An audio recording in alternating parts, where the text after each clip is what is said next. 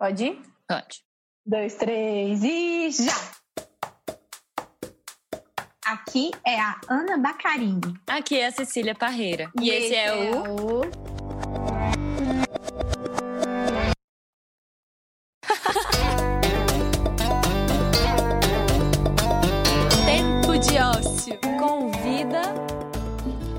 Giovana, do Mira, Editorial. Editorial. Porque a informação é necessária, mas a compreensão é terapêutica. Então, bora bater um papo aqui sobre política sem perder os cabelos? Será que dá? Ah, não sei, mas não custa tentar, né?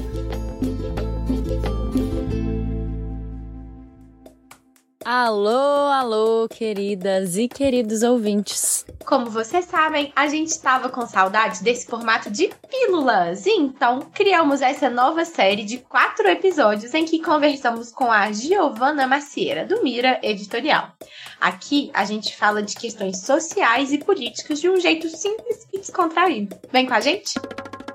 Então, para começar, Nesse episódio, vamos falar sobre a ascensão da extrema-direita no mundo. E mais uma vez, eu queria agradecer a vocês, meninas, por estarem me recebendo aqui no tempo de ócio. E eu queria aproveitar para falar com vocês, ouvintes, que a gente criou essa série pensando em uma sequência lógica entre os assuntos. Mas eles também podem ser ouvidos de forma independente. Então não se preocupa se você não escutou o primeiro episódio, mas ó, eu aconselho vocês a ouvirem, tá? Então, sem mais delongas, vamos falar aqui sobre esse assunto super importante e divertido, porque é divertido, tá, gente? Eu vou convencer vocês de que é divertido, nem que seja pela insistência. Mas vamos lá. tá bom, Gil. E a gente também está muito feliz com você aqui no Tempo de Ócio, é claro. Ó, oh, mas antes de mais nada, vamos com um breve conceito. O que, que é extrema-direita? Então, a gente tem dentro do espectro político várias posições: direita, esquerda, centro e os extremos. Você provavelmente já ouviu falar disso, né? No caso da extrema-direita, a gente está falando da posição ideológica mas é o extremo daquilo que a gente entende como a direita tradicional. Ótimo! Agora, com esse em mente, bora aprofundar mais no assunto. Olha, antes de qualquer coisa, é importante deixar claro sobre quem a gente está falando quando a gente fala de extrema-direita.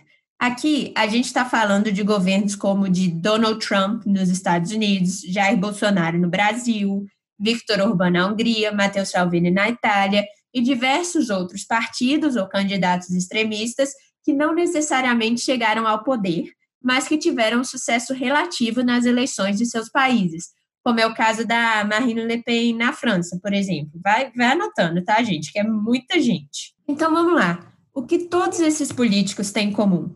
Muitos dentro da ciência política gostam de denominá-los como populistas de direita, populistas de extrema direita ou nacionais populistas, um fenômeno político que vive um momento de ascensão no século XXI.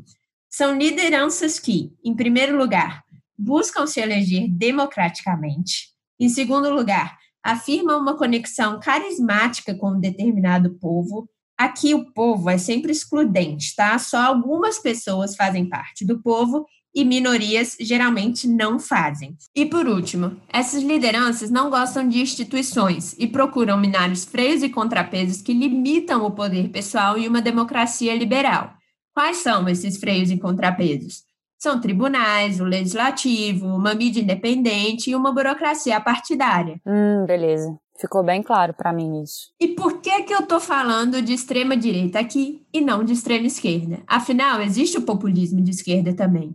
Um caso emblemático e preocupante aqui mesmo na América Latina é o da Venezuela. Mas eu vou me restringir à extrema-direita, primeiro, por razões práticas. A ascensão da extrema-direita possui características comuns, como ultraconservadorismo e afinidade com certos grupos religiosos, como é o caso dos evangélicos no Brasil, os protestantes nos Estados Unidos e os hindus na Índia. Segundo, é um fenômeno recente que acontece simultaneamente em vários países Brasil, Estados Unidos, Itália, Índia, Hungria, Polônia. E terceiro, é o caso do Brasil.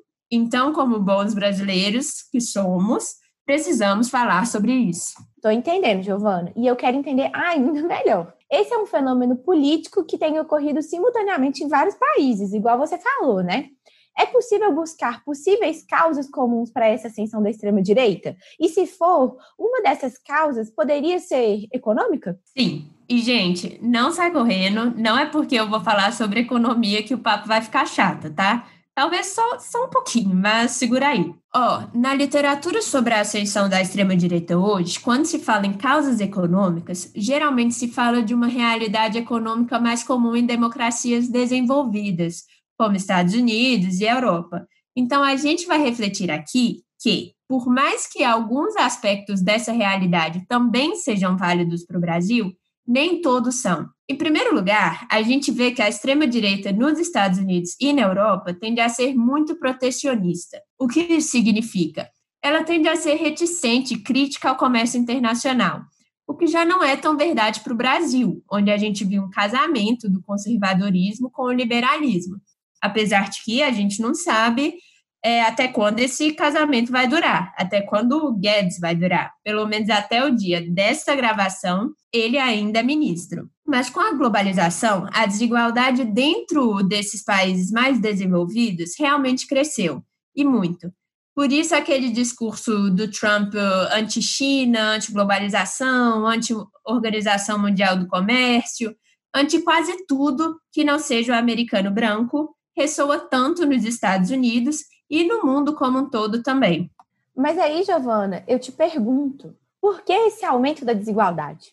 Então, número um, esses países passaram recentemente por um processo de desindustrialização.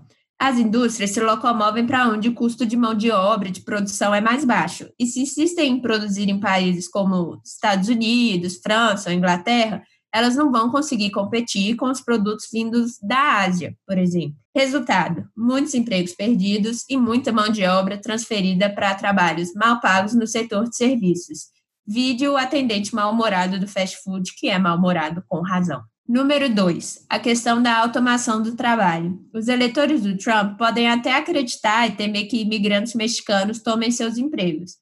Mas a verdade é que o maior vilão nessa história é o avanço tecnológico. O trabalho foi automatizado e não vale mais a pena contratar pessoas dependendo do produto a ser fabricado. Porque hoje temos máquinas que fazem o trabalho dessas pessoas. Então, de fato, mais empregos são criados também com a tecnologia. Mas esses empregos não são nas mesmas regiões, nem para pessoas com as mesmas habilidades. Entendi. Então, por exemplo, um cara que trabalhava no chão de fábrica, da indústria de automóveis, por exemplo, ele não vai começar a trabalhar como programador só porque agora esse é o emprego disponível, né? Ele vai ter que ficar desempregado ou ele vai encontrar um trabalho mal pago mesmo. É isso? É, ou então nos casos de profissões que são extintas, né? Às vezes a pessoa se preparou, se formou, etc, para uma tarefa que não existe mais. Exatamente. E ainda tem muita gente se formando para atividades que não vão existir no futuro. Mas olha, ninguém ganha eleição fazendo campanha contra a tecnologia, né? Afinal, a tecnologia não tem cor, não tem nacionalidade, não tem religião. É mais fácil colocar um rosto no vilão. Chineses ou imigrantes, por exemplo. E, por fim, razão para o aumento da desigualdade número 3, a liberalização do mercado de capitais. Gente, que isso? Meu Deus, Giovana. Então, hoje o grande investidor, e cada vez mais o pequeno também, pode investir em um mercado financeiro mundial. Para quem tem dinheiro, às vezes vale mais a pena investir nesse mercado do que na construção de uma fábrica, por exemplo, que é o que gera emprego. Só que esses investimentos são muito voláteis, o dinheiro vai de um país para o outro e são muitas vezes artificiais. Nem sempre o aumento no preço de uma ação reflete o aumento da capacidade produtiva da empresa pode ser só especulação. Resultado: menos empregos e menor crescimento real das economias. E aí veio a crise financeira de 2008 e terminou de ferrar com tudo. Começou nos Estados Unidos e se espalhou para o resto do mundo. Isso sem nem falar da crise pós-coronavírus, né? Então não quero nem imaginar o que pode vir por aí, mas espero que dessa vez a resposta seja mais positiva. Enfim, com a globalização, existiu mesmo muitos perdedores, digamos assim. Apesar dela poder ser boa para a economia de uma maneira geral, para muitas pessoas ela não é. E os eleitores do Trump e da extrema-direita na Europa tendem a ser justamente os habitantes dessas áreas prejudicadas, onde havia várias indústrias, é, como o cinturão da ferrugem nos Estados Unidos. Mas olha, um eleitor nem precisa realmente ter sido um grande prejudicado. Ele precisa apenas acreditar que foi. E é aí que está a mágica do discurso na política. O Trump, por exemplo, convenceu seus eleitores de que eles estavam sendo passados para trás em um momento em que muitos realmente sofriam, enquanto outros não eram necessariamente os grandes prejudicados. Afinal, o cara pode ser simplesmente um racista mesmo, que gosta do que o Trump fala, Pera aí, Giovana, eu não entendi. O que, que é isso? Ó, se as razões fossem puramente econômicas, nós poderíamos ter muito bem assistido à ascensão de um populismo de esquerda. Só que não foi isso que aconteceu. O conflito político econômico entre classes tem cedido espaço para um conflito político cultural. Por isso, agora a gente vai entrar num assunto bem importante, que é o papel do discurso em nome de uma certa moral, de certos valores isso soa familiar para vocês? Um certo presidente que fala muito em valores da família tradicional? Vou nem comentar, né, gente? Ai, ai. Pois é, tem um cientista político estadunidense muito famoso chamado Francis Fukuyama que escreveu um livro chamado Identity. Eu acho que só tem em inglês, mas nesse livro ele discorre muito sobre o papel da identidade e das pautas identitárias na política atual que são quando grupos marginalizados buscam reconhecimento da própria dignidade, como o movimento Vidas Negras Importam.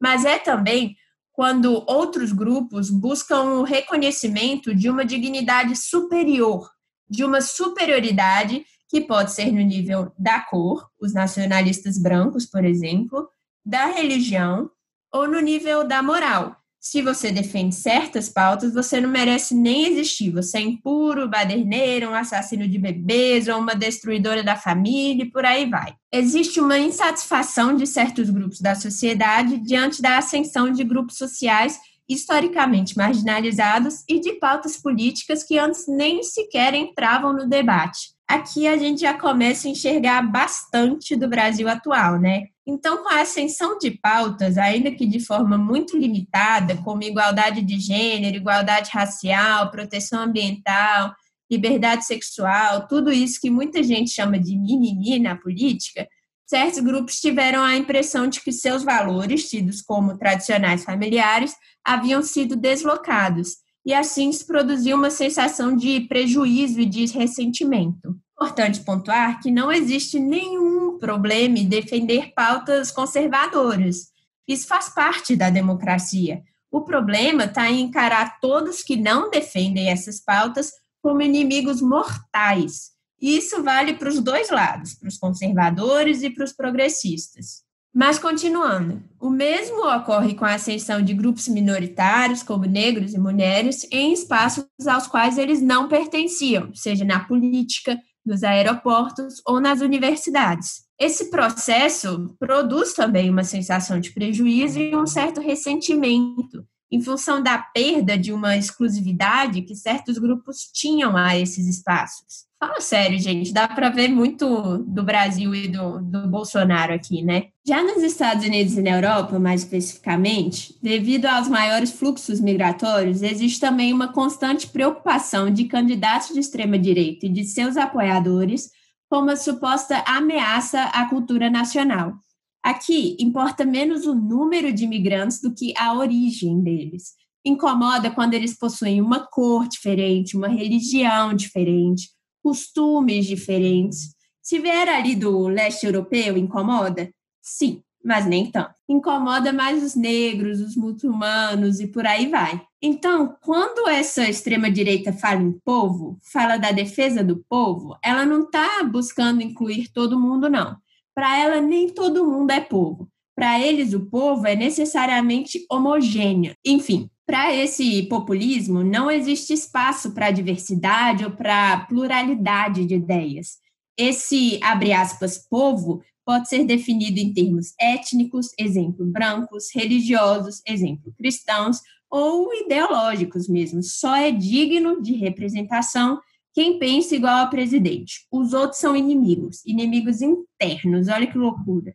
Sabe aquele papo de que somos todos iguais? Para a extrema-direita, isso é um imperativo e bastante nocivo. Quem não é igual não pertence. E quem é igual, gente? É isso, né? A gente está falando de representação e representatividade. E, e, rola uma satisfação com a democracia representativa, né, Gi? O que, que você pensa sobre isso? Ó, oh, todo esse cenário de ascensão da extrema-direita, de ascensão de presidentes como Trump e Bolsonaro, fazem parte de um fenômeno muito mais profundo e preocupante, que é justamente o que você falou.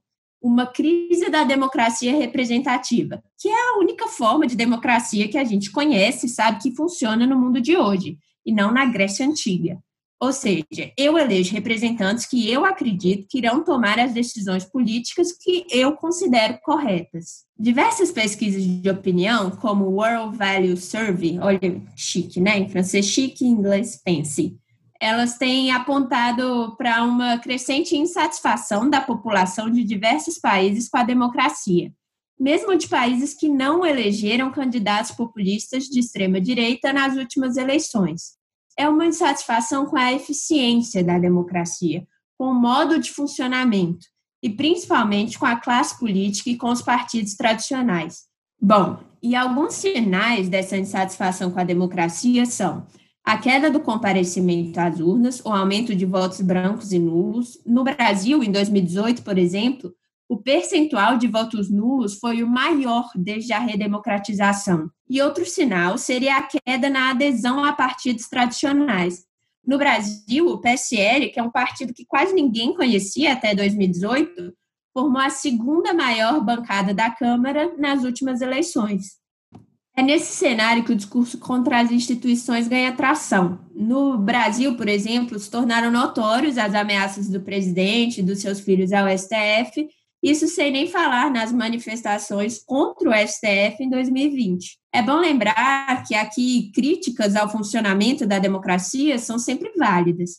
É verdade que ela precisa se tornar mais representativa, mais responsiva às necessidades dos cidadãos e mais eficiente. Na verdade, eu acredito que ela precisa justamente se reaproximar do cidadão comum. A política precisa deixar de ser esse ambiente distante, excludente. Mas o que não precisamos é retornar para um momento não democrático, onde a exclusão e a corrupção eram ainda maiores. Não existe um governo não democrático que represente legitimamente o povo, apenas de fachada, porque isso seria uma contradição em termos, né? O que me assusta é que a insatisfação com o presente faz com que as pessoas busquem o passado e não o futuro. Olha que frase mais linda, né, gente? Eu vou até tatuar. Bem 1984, né, não, Brasil? Mas, amiga, para fechar, bora de resumex e dicas? Vamos lá. A eleição do Trump foi um marco para a ascensão da extrema-direita, porque a presidência de uma democracia referência para o resto do mundo foi ocupada por um sujeito de mentalidade claramente autoritária, de opiniões abertamente extremistas, que proferia constantemente declarações racistas, machistas e xenofóbica, além de ataques às instituições estadunidenses. Os Estados Unidos nunca foram a democracia mais democrática do mundo, tá? Níveis de participação baixíssimos e nem de longe a mais inclusiva, vide segregação, né?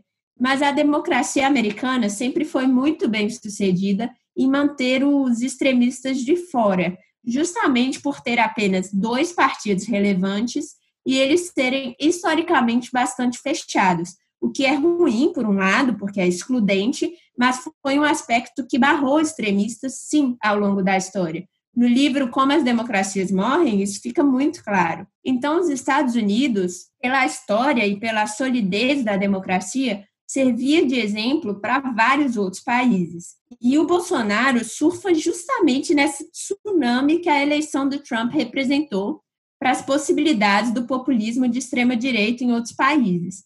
Eles possuem muitas similaridades, como os ataques constantes à imprensa, o desdém pelas instituições e pelas regras, normas e costumes políticos de seus respectivos países, além claro dessa tentativa constante de visualizar qualquer concorrente político como inimigo mortal e de buscar a eliminação política de qualquer um que não siga a risca a cartilha deles, seja ministros, ex-aliados ou partidos inteiros, como foi o caso do PSL no Brasil. A extrema-direita é muito baixa astral. Se você não se convenceu disso até agora, escute esse episódio novamente ou leia Como as Democracias Morrem ou assista Rede de Ódio na Netflix, que é um filme polonês muito interessante que mostra a extrema-direita lá na Polônia. E, na verdade, qualquer extremo é baixo astral, ok? Antes que me coloquem lá na lista de comunistas a serem perseguidos na internet.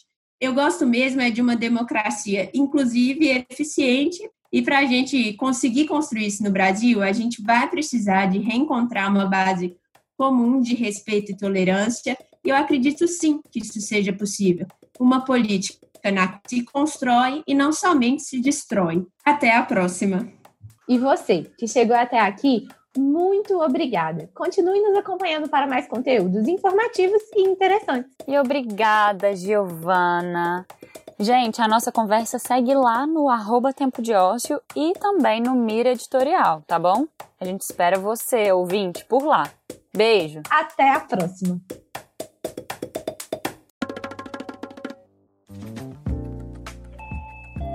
Você ouviu uma edição fonohouse.com.